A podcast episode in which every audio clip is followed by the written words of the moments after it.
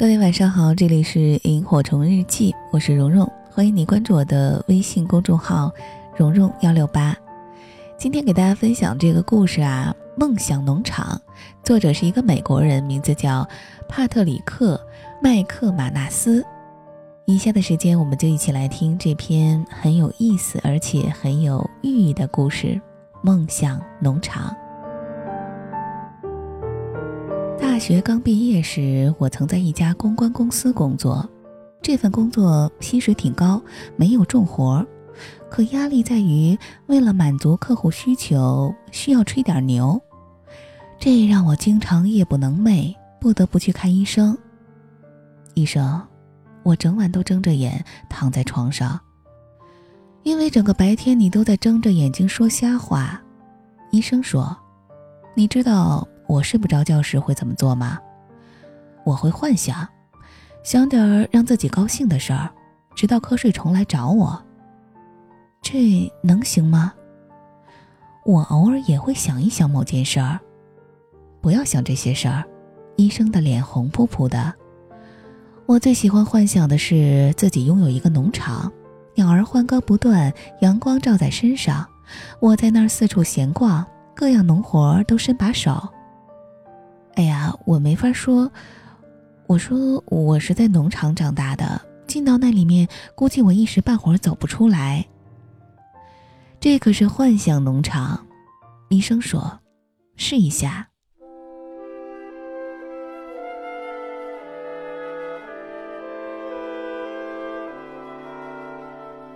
当天晚上，我上床后幻想的第一件事儿，就是去收购自己中意的农场。很快，我就坐在谷仓前跟一个老农场主讨价还价。他打算搬到公寓楼那儿，那儿有游泳池、网球场，还有专人负责修剪草坪、清理积雪。最后，我唱了一首歌，换来了这个农场。在我们签好最终文件前，我已经开始打盹儿了。这个农场一直没有人打理。第二天晚上，我有很多的活要干。上床后二十分钟，我已经翻完新谷仓的屋顶，风景如画的小河上有一座桥年久失修，也换掉。我还在农场的周围筑起漂亮的篱笆，时间来不及，只做好了一半儿。之后的夜晚，我把篱笆建完，又去修剪拖拉机，翻新鸡舍。等到周末，我已经种完并收获所有的庄稼。我买来了一头根西岛奶牛，它的产奶量多得惊人，你肯定从来没有喝过这么浓稠的牛奶，而且它不含胆固醇。星期三晚上买的小鸡，到周五已经开始下蛋了。我挖了一个池塘，变出鹅鸭在里面戏水，还放养鳟鱼。那些猪那么幸福，整天懒洋洋地躺在清洁无味的猪栏里。我的山羊四处漫步，从来不乱吃东西。我的绵羊很快地长出羊毛，每隔一天就要剪羊毛。这些想象中的工作让我疲惫又放松，难得的惬意悠然。每天晚上，我像个婴儿一样酣然入睡。我知道，为了让庄稼好好的生长，我得时不时的降点甘霖，可我做不到这一点。一天晚上，我发现因为缺水，庄稼已经开始打蔫儿。我想用魔法招来一朵雨云，结果失败了。几乎整晚我都在翻来覆去，难以入睡。第二天，我无法集中精力工作，未做任何美化，把一件事原封不动地告知客户。老板勃然大怒，冲我大吼：“你怎么啦？旱灾！我的庄稼要干死了，天不下雨，一点办法都没有。”老板说：“现在是大冬天，外面地上盖着三尺厚的雪呢。可可是我的农场的地上没有。”我觉得你一直在犯迷糊。”老板回答。那天晚上，我早早的上床睡觉，想看看能不能下点雨。幸运的是，我成功了，绵羊都跑出来。我一直忙到凌晨四点，才把它们圈进羊圈。当我发现一只熊撞翻我的蜂箱时，我已经困得眼皮都睁不开了。我之前提到过蜜蜂吗？我太疲劳了，可是要想保护它们，必须在剩余蜂箱周围设置防熊笼。干完这些活儿，我差点就耽误第二天上班。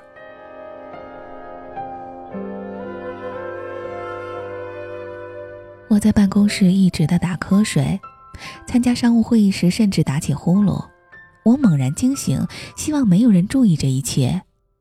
不幸的是，老板就在眼前。当天晚上，一只黄鼠狼吃光所有的鸡，接着我的奶牛不再产奶，剩余的麦子也遭到病害侵袭。整晚我都在睁着眼修补篱笆。因为邻居说，如果我的羊再吃他的燕麦，他就要起诉我。第二天一早，我去公司辞职，老板叹息道：“我不怪你，我也不喜欢这个地方，我的压力大到根本睡不着觉。你需要一个农场，我真诚的对他说。老板说：我去哪儿找一个农场啊？我说。”我有一个，我卖给你，非常便宜。